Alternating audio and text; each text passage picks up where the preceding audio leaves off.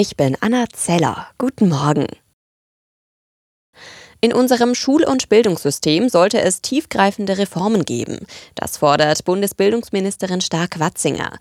Der Bild am Sonntag sagte sie, das deutsche Bildungssystem stecke in einer tiefen Krise, die uns alle betreffe. Besonders bei der Digitalisierung fordert Stark-Watzinger mehr Tempo. Kommende Woche findet in Berlin ein Bildungsgipfel, unter anderem mit Vertretern von Politik und Wissenschaft statt. Das Renteneintrittsalter in Frankreich soll schrittweise auf 64 Jahre erhöht werden. Dafür hat der französische Senat gestimmt, trotz massiver Proteste im Land. Außerdem soll die Zahl der nötigen Einzahlungsjahre für eine volle Rente schneller steigen. Kommende Woche will die Regierung die geplante Reform final verabschieden.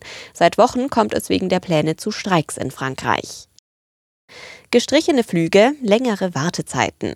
Das droht morgen an mehreren deutschen Flughäfen. Die Gewerkschaft Verdi hat das Sicherheitspersonal der Airports Berlin, Bremen, Hamburg und Hannover zu einem ganztägigen Warnstreik aufgerufen. Wie die Bild berichtet, könnte es Ende des Monats bundesweit einen großen Streiktag im Verkehrsbereich geben. Demnach sollen am 27. März Beschäftigte der Bahn im Nahverkehr und an den Flughäfen die Arbeit niederlegen.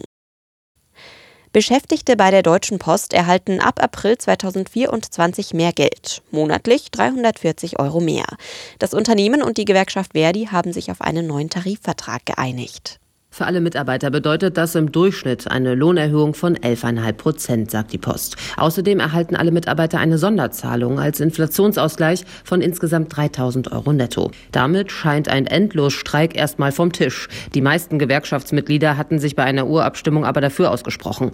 Nun müssen sie über den neuen Tarifvertrag abstimmen. Verdi empfiehlt aber, ihn anzunehmen. Tine Klimach, Nachrichtenredaktion. Der FC Bayern ist am 24. Spieltag der Fußball-Bundesliga von Meisterschaftskonkurrent Dortmund weggezogen. Die Münchner besiegten Augsburg mit 5 zu 3. Dortmund schaffte bei Schalke nur ein 2 zu 2 Unentschieden. Damit haben die Bayern wieder zwei Punkte Vorsprung auf die Dortmunder.